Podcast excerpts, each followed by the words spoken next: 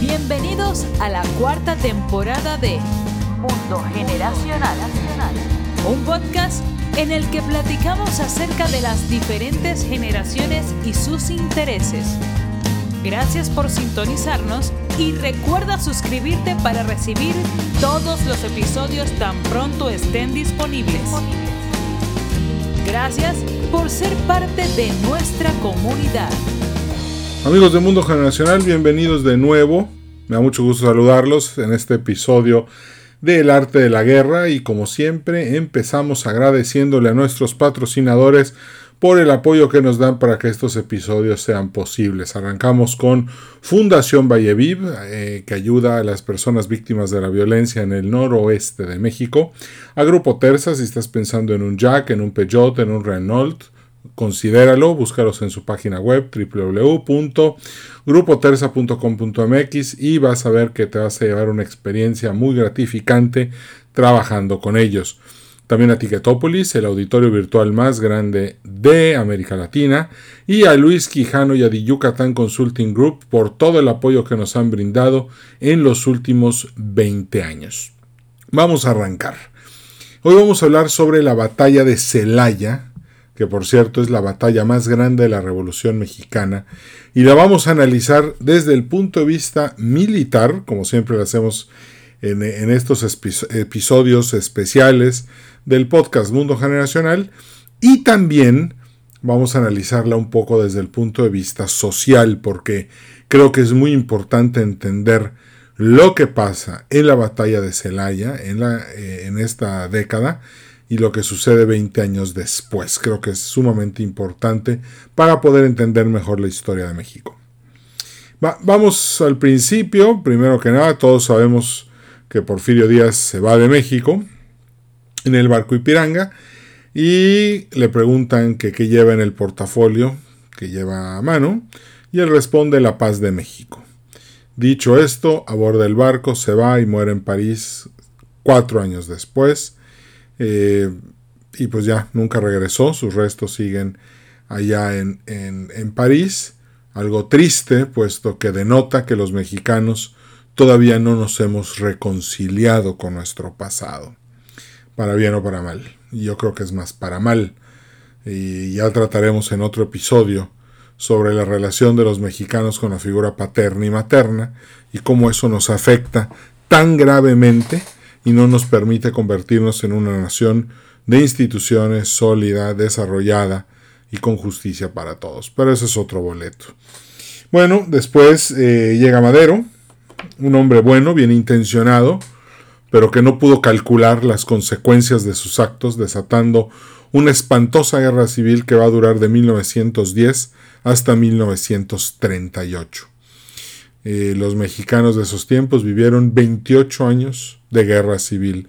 Una cosa espantosa lo que, lo que fue este hueco de poder que deja Díaz, que Madero no tuvo la capacidad para, primero que nada, para generar rápidamente eh, las instituciones que iban a llenar el vacío de poder, era muy difícil, y por otro lado no supo leer los tiempos, que ya no estaba la gente en una posición de instituciones, sino en una posición de caudillos.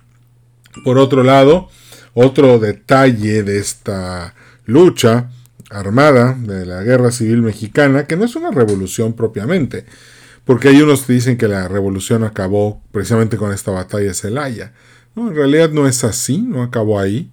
Eh, tiene otros detalles. Eh, este, el hueco de poder estuvo ahí, los cuartelazos, eh, los asesinatos, los levantamientos en armas. En realidad todavía faltaban muchos años para que el poder pudiera volver a sentarse alrededor de las instituciones y México pudiera entrar al milagro mexicano. Todavía faltaba mucho. Bueno, pero hay que leer también estos tiempos. Eh, Porfirio Díaz, yo creo que un hombre al que la historia lo ha juzgado muy, muy, muy cruelmente, y, muchos lo acusan de que a los pobres los dejó pobres.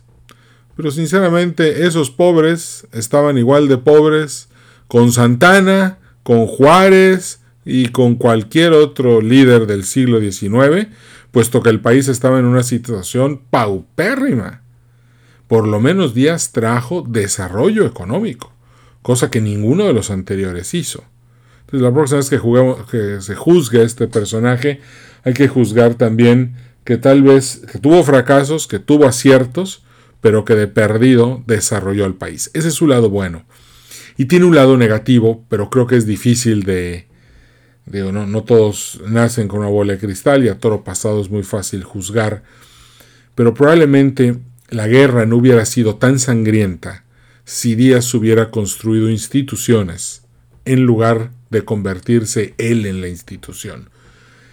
Puedo entender perfectamente que los mexicanos estaban hartos de, todos los conflictos del siglo XIX, de un siglo en el que el país no cuajó después de su independencia. La generación abúlica pues, prefirió pelearse entre ellos que, que defender al país. Perdimos más de la mitad del territorio, tanto al sur como al norte. Pero con Díaz pues había una estabilidad y muchos mexicanos la valoraron. Proyectos, de repente el país empezó a ver desarrollo económico, locomotoras, eh, empezó a ver muchas cosas muy buenas. Sin embargo, el error de Díaz es ese. No, al, no haber instituciones, al ser el, poder central, como lo dijo Obregón en algún momento, la peor debilidad de, don Porfirio Díaz fue haber envejecido. Y conforme iba envejeciendo, iba creciendo eh, las ganas de otros de quedarse con el poder que la amasaba. Bueno, llega Madero, cae Madero, llega Victoriano Huerta en, este, en la decena trágica, un episodio nefasto, eh, terrible, en, el que se mancha de una manera muy fea la relación con Estados Unidos en esos tiempos, en el cual Huerta se hace del poder a través de este golpe de Estado, y todos los que habían peleado con Madero, que ya andaban divididos, vuelven a unirse otra vez en contra de Huerta, lo derrotan, Huerta se tiene que ir del país, pero ahora aquí viene la parte más interesante, se tienen que poner de acuerdo todos estos líderes, todos estos caudillos, en un México sin instituciones en la que la aspiración de todos estos líderes regionales, todos los que no estaban con Carranza, pues era formar sus propios reinos feudales. Y obviamente eran tiempos de individualismo extremo. Y como eran tiempos de individualismo extremo, la gente no estaba dispuesta ni a obedecer las leyes, ni a vivir en instituciones ni comunidad. Y esto agrava las cosas porque una vez que los constituyentes dirigidos por Venustiano Carranza y Álvaro Obregón deciden llevar la ley por todo el país, los caudillos, los de la convención, los convencionistas, deciden que no, que ellos van a seguir mandando en sus territorios como ellos les plazca. Y esa no era la solución que necesitaba México. Mucha gente entiendo que hablen maravillas de Pancho Villa y de Emiliano Zapata. Sinceramente yo ninguno de los dos les tengo nada de admiración, lo he hecho público muchas veces, puesto que un asaltante de caminos eh, y un asesino, como lo es Zapata, una persona totalmente eh, antiinstitucional, ¿cómo es posible que tenga nombres haya parques y calles con su nombre. No le veo la razón. Y por otro lado, en el norte, Villa, un hombre muy cruel, muy sanguinario, este, muy perverso, muy con, con mucha sed de poder, pues toda su lucha para derrocar a Díaz y a, y a Huerta, en lugar de brindarnos frutos que permitieran una vida en comunidad, prefirieron generar sus propios reinos feudales dentro de la Constitución mexicana, lo cual cualquier gobernante sabe que eso es imposible y que por lo tanto había que perseguirlos. Carranza tenía una ventaja, estaba reconocido por el gobierno de Estados Unidos como el presidente, por lo tanto podía comprarle armas directamente a Estados Unidos, claro que la frontera era una coladera y muchas armas pasaban por las, por las dos fronteras, tanto la del sur como la del norte, y, y muchas veces la división del norte de Villa así se hacía de armas. Pero una vez que la guerra queda totalmente clara entre los antiguos aliados que derrotaron a Huerta, tenemos Carranza, Obregón y los constitucionalistas contra Villa, que es de los de, la convención, la convención de Aguascalientes. Entonces, obviamente Villa dominaba todo el norte del país, Emiliano Zapata dominaba parte del centro sur, este, habían casicazgos, liderazgos regionales. México era un país que carecía totalmente de instituciones y por lo tanto estos huecos de poder los llenaban los individuos. Una vez que Carranza decide empezar a llevar la ley y la constitución por todo el país, pues el primer enemigo a derrotar es Pancho Villa, es el más peligroso de todos. Entonces, Álvaro Obregón empieza a marchar al norte, sale a Ciudad de México rumbo a Guanajuato. Y Villa, para, estos, para estas alturas, sí tiene una tropa muy, muy grande. De hecho, la división del norte es más grande que, la, que el ejército constitucionalista. Pero esto hace al mismo tiempo a, a Pancho Villa le empieza a causar problemas porque su tropa tiene hambre. Su tropa no tiene parque.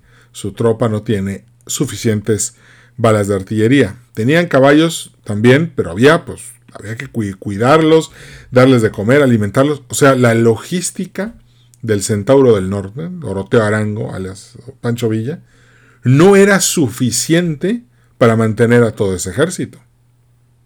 Por otro lado, el ejército federal era más pequeño, más compacto, pero sí tenía muchas más municiones y mucho más parque con que pelear. Cuando Villa se entera que Álvaro Obregón está marchando hacia Guanajuato, él hace lo mismo. ¿Por qué? Porque Pancho Villa estaba buscando que con su superioridad numérica y de caballos, él pudiera aplastar y destruir al ejército federal de una vez por todas y, tomar la Ciudad de México. Ante esto, ante esta oportunidad, y aquí eh, hay, hay, una escena interesante porque Felipe Ángeles llama a Villa y le aconseja, no es que lo llame, ¿no? Pero tuvieron una junta y le dijo, no te aconsejo enfrentarte en una batalla campal contra el triquiñuelo de Álvaro Obregón. Villa no le hace caso a su principal consejero, Felipe Ángeles, y decide marchar a Guanajuato él también y se apuesta en Irapuato para poder lanzar una campaña en contra de los federales. Villa era un hombre bélico, ambicioso, ya hablé de él, muy impetuoso, y esa era su mayor fuerza a la hora de librar una batalla. Pero por otro lado estaba Álvaro Obregón. Hay que recordar algo de Obregón, a toro pasado igual, pero a toro, pero muy valioso. Álvaro Obregón es el general invicto de la Revolución Mexicana. Álvaro Obregón nunca perdió ni una batalla, las ganó todas. En las, las batallas electorales, las batallas políticas y las batallas militares.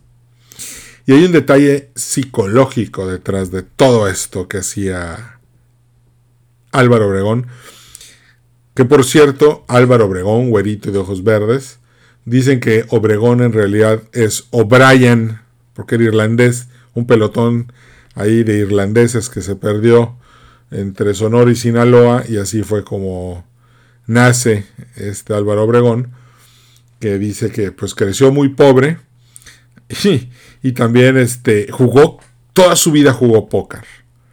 Entonces, la formación que le dio jugar póker toda su vida, hay que, hay que ver que esto es algo de suma, de suma importancia, porque aprendió a leer a las personas. El póker lo que hace es que tienes que estar en total alerta, tratando de descifrar lo que está haciendo la otra persona y el juego que tiene. Como buen jugador de póker, sabe cuándo entrar con todo, cuándo retirarse y esta vez él detecta la, pobre logística que tiene la división del norte de Pancho Villa y decide que si Pancho Villa lo va a atacar con todo, él también va a salir, pero esta vez va a salir con estrategias novedosas de guerra. Y lo que repito en todos los episodios del arte de la guerra. En el ajedrez, ambos jugadores empiezan con la misma cantidad de fichas, sin embargo, no es, el material lo que define la victoria, sino es la capacidad para pensar, analizar, ser creativo y tomar decisiones. Esa es la diferencia entre una persona y otra. Y aquí viene algo importante. Bastante importante. Obregón leía el periódico y estaba al tanto de lo que estaba sucediendo en Europa. Y ya conocía, y había leído de la guerra de trincheras. Pancho Villano. Y otra cosa es que la, Primera Guerra Mundial, eh, los países que luchaban contra Alemania estaban eh, demandando toda la producción de armas y municiones de Estados Unidos y por lo tanto a los caudillos no les quedaba mucho que comprar porque lo que quedaba se lo vendían a Carranza. Tanto, entonces fíjense cómo la Primera Guerra Mundial tiene efectos en los caudillos porque se empiezan a quedar sin parque porque se los dejan de vender a ellos, porque pues, prefieren vendérselo a sus aliados europeos. Obregón entiende todo esto, entiende la guerra de trincheras, que es algo muy novedoso en Europa, y se prepara para aplicarle la guerra de trincheras a nada más y nada menos que Pancho Villa. Entonces lo que Obregón, ah, ojo, como el factor sorpresa aquí no le corresponde a ninguno de los dos, por lo tanto, Villa tiene que ocupar su tiempo en llegar a la posición y Obregón aprovecha el tiempo para defenderse de los ataques de Villa. Por lo tanto, las circunstancias de entrada ya favorecen a Álvaro Obregón porque él el tiempo que Villa tarda en llegar, él lo usa para levantar defensas. No va a haber factor sorpresa, entonces el que se defiende tiene la ventaja. Otro factor muy importante de tener la ventaja por parte de, de Obregón es que empieza a utilizar el terreno de la mejor manera posible. Hay eh, áreas de riego que tienen canales que están totalmente secos y los empieza a utilizar como trincheras. Eh, esconde dentro de lo que cabe, esconde a, todos los caballos que habían para que Villa pensara que él no tenía caballos y, atacara con más ímpetu. Obregón, de una manera muy inteligente, como un buen jugador de póker, lo que hizo fue desplegarse de tal forma que Villa se envalentonara y con ese así todo ese valor y todo ese rojo crítico típico conocido del Centauro del Norte, este se aventara con todas sus fuerzas contra, contra Obregón, y eso era lo que Obregón quería. Entonces esconde los caballos, los cañones de artillería, los pone de una forma muy discreta, y Obregón tenía un elemento de ventaja sobre eh, Villa, que era que tenía ametralladoras. Y las ametralladoras en el frente europeo se usaban para frenar cargas de caballería y cargas de infantería. O sea que Obregón estaba utilizando las últimas estrategias de guerra, las más modernas. Obregón. Mientras tanto, Villa seguía pensando que las cargas de caballería eran lo más poderoso que había. Entonces tenemos a un Álvaro Obregón utilizando estrategias de principios del siglo XXI contra un villa napoleónico que está utilizando cargas de caballería, pero de 100 años antes. Acuérdense que mucha de la gente que llegó a pelear con Villa no tenía armas, sí, sí tenían armas, pero llegaron sin municiones. Villa no los pudo eh, armar, no pudieron conseguirles balas, y muchas de estas cargas de caballería iban a ser sin armas de fuego, con espadas y eh, tratando de, lograr algún tipo de victoria que lograra romper la fila y de esa manera entrar, derrotar a Obregón y quedarse con el parque y los suministros del ejército de los constitucionalistas. La batalla empieza en el, 6 y el 7 de abril. Obviamente el pleito va a ser súper sangriento y los reportes de inteligencia que recibía Álvaro Obregón eran muy motivadores. ¿Por qué? Porque le decían que Villa estaba preparándose para cargar con todas sus fuerzas. Algo que motivó mucho precisamente Obregón porque eso era lo que quería. En, impulsar a Villa a atacar para que entonces las trincheras, las defensas, las ametralladoras y la artillería pararan estas cargas de caballería con mucha eficiencia y ya que la tropa de Villa estuviera mermada, lanzar la caballería federal, que por cierto Villa no sabía que estaba ahí, para aplastarlos por completo. La primera batalla de Celaya se divide en dos, que fue la del 7, pues empieza de una manera poderosa. Eh, hay eh, varios puntos del, frente federal se vieron fuertemente debilitados. Hubieron puntos en los que hubo incluso que retirarse porque la artillería se quedaba sin, sin parque. Había que disparar demasiado en contra de las cargas y las balas pues se les empezaron a acabar a los al ejército de los, de los a los federales, a los constituyentes. Y sin embargo, para su terror veían que se retiraba el general, este Pancho Villa se retiraba, se reorganizaba y volvía a atacar. Algo que, dejó a los federales fuera de, fuera de sí, con muy, asustados, es que las cargas que realizaba Pancho Villa no se acababan. Incluso toda la noche estuvieron, los caballos estuvieron, la caballería de Villa estuvo atosigando a los federales. Y aquí sucedió algo muy malo para los federales porque empezaron a disparar artillería, pues a ciegas, pensando que pues, por ahí podían haber caballos, y se desangraron, se quedaron sin parque, no lograron muchos efectos.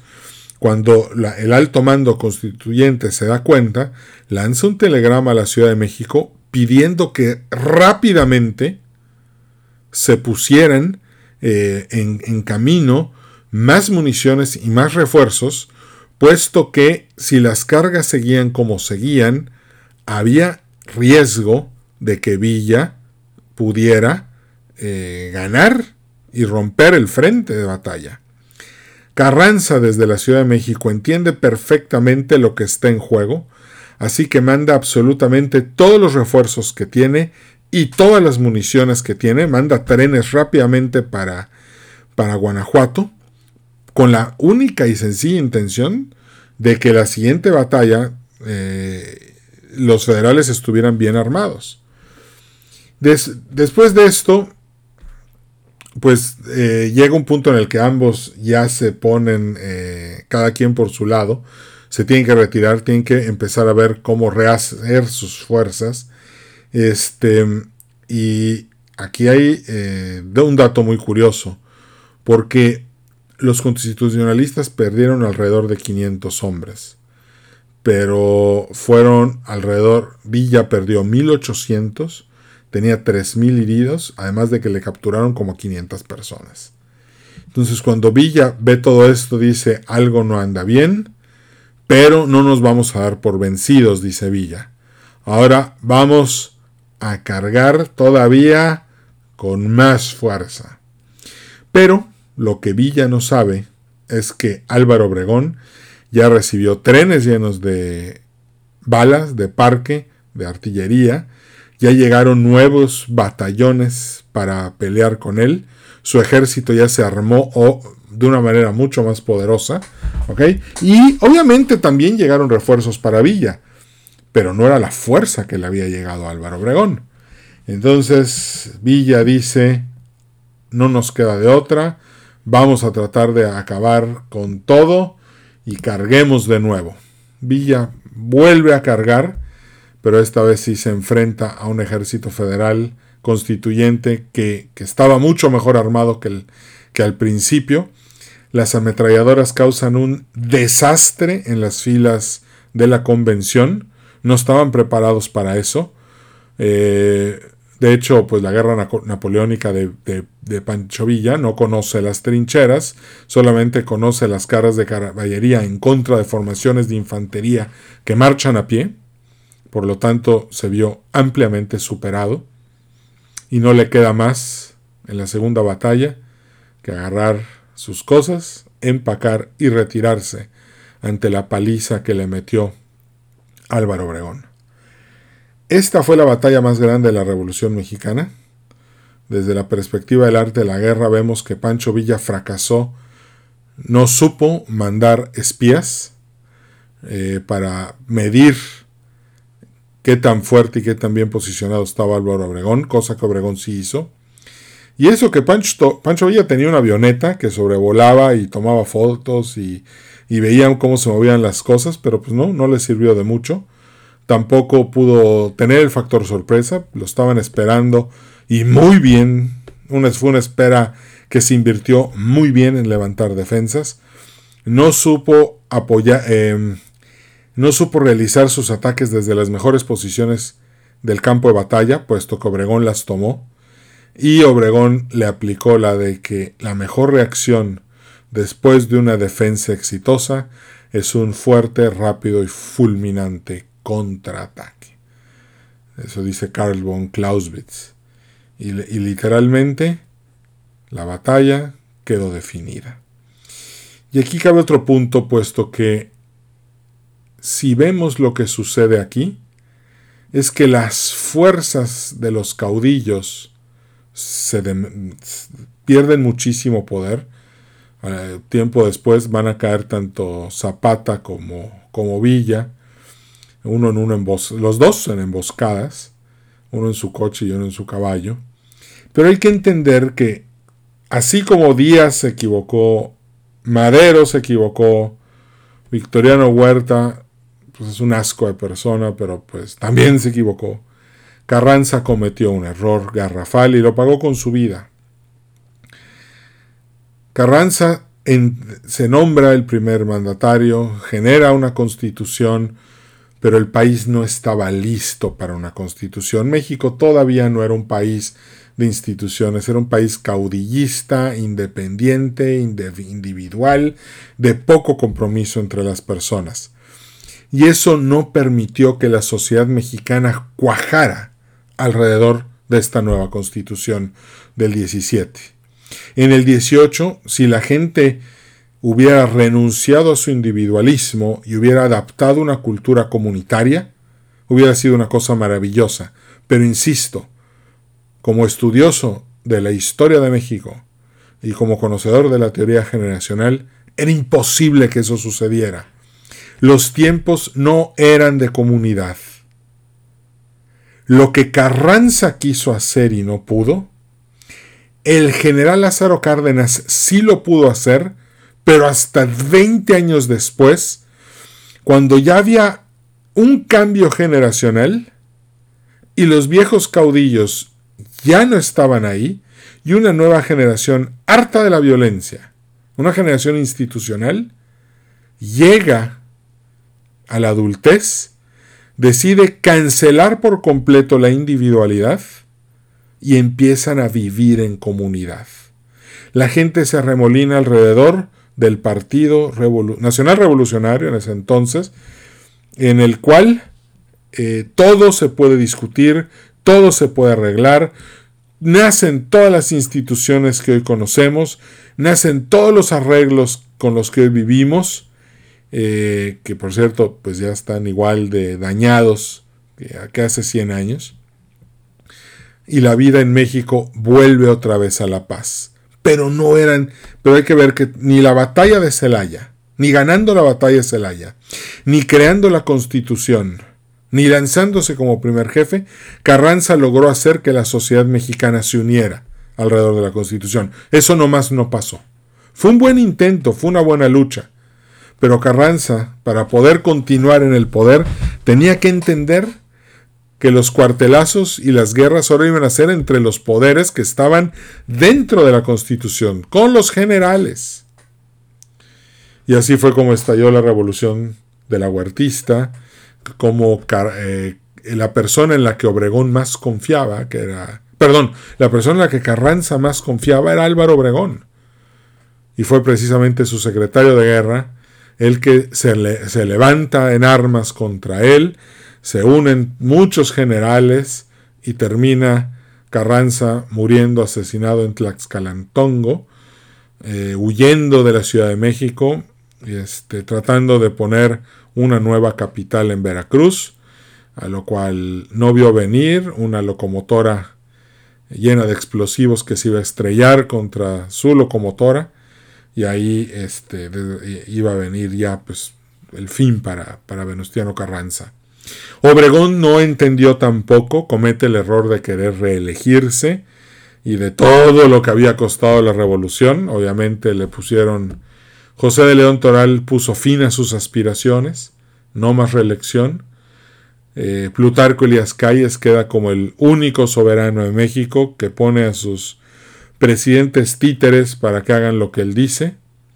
Pero finalmente la lectura de los tiempos cambia y el que sí supo leer bien a la sociedad mexicana, el que pudo leer los tiempos y el que supo actuar de manera rápida, incluso, siempre lo he dicho, por eso admiro tanto al general Cárdenas, presidente Cárdenas, es porque incluso a pesar de que su, de que su formación era de izquierda y era un revolucionario natural, supo convertir la revolución en institución supo pacificar al país, supo respetar las libertades religiosas. Y gracias a eso, a partir de 1939 y hasta 1959, México entra en un surgimiento institucional, en una primavera, de la cual se, en la cual se construyen muchísimas cosas maravillosas que dieron para muchos años de, de cosas muy padres. Desgraciadamente, como todo ciclo histórico, esto se tenía que acabar. Y bueno, eso estamos viviendo en México desde el 2006. La batalla de Celaya es muy importante. Hay que leerla, hay que estudiarla. Creo que cada vez que escucho un video en YouTube o leo un libro diferente, tiene una diferente interpretación. Pero a mí me gusta verla como una guerra, como una batalla que representa intereses individuales en contra de intereses también individuales, pero a la sombra del poder. Por eso ambos bandos estaban condenados a acabar como acabaron. Villa, Zapata, Obregón y Carranza, todos acabaron con balas en el cuerpo. Y eso la verdad, pues es muy triste. Ojalá y, la, y la sociedad hubiera sido menos soberbia, empezando por por Zapata y Villa, que yo entiendo que la injusticia de los pobres no puede esperar, entiendo que la constitución, la justicia es inmediata, pero también hay que ver que detrás de los discursos para salvar a los pobres, cualquiera que sepa historia sabe que también en nombre de esos pobres se han cometido las peores atrocidades de la historia. Cuidado con ese discurso. Y pues bueno amigos, hasta aquí llegó la batalla de Celaya. Espero que la hayan disfrutado, que se interesen más en ella. Y como bien saben, yo les contesto a todos los que me escriben. A veces me atraso un poquito, una disculpa. Este, pero, pero ya ven que siempre contesto. Y si tienen algún comentario sobre la batalla de Celaya, con todo gusto, háganmelo saber. En, eh, pueden entrar a www.edwincarcano.com y ahí con mucho gusto en la parte de contacto este, me pueden escribir o me pueden mandar un WhatsApp este, aquí al, teléfono de la, de la, oficina que está precisamente de aquí de los estudios, que está precisamente en la página de www.dointercano.com. Nos despedimos agradeciéndole a nuestros patrocinadores Fundación Valleviv, Grupo Terza, Ticketopolis, Luis Quijano y The Yucatán Consulting Group este, por, todo, por toda la ayuda que nos han dado para hacer este episodio posible. Me despido de ustedes, muchas gracias por todo y nos vemos próximamente en el siguiente episodio del podcast Mundo Generacional. Cambio y fuera. Gracias por haber sido parte de este episodio de Mundo Generacional. A nombre de todo el equipo te deseamos prosperidad y éxito. Recuerda darnos un like en Facebook. Podcast Mundo Generacional. Nos vemos en el siguiente episodio.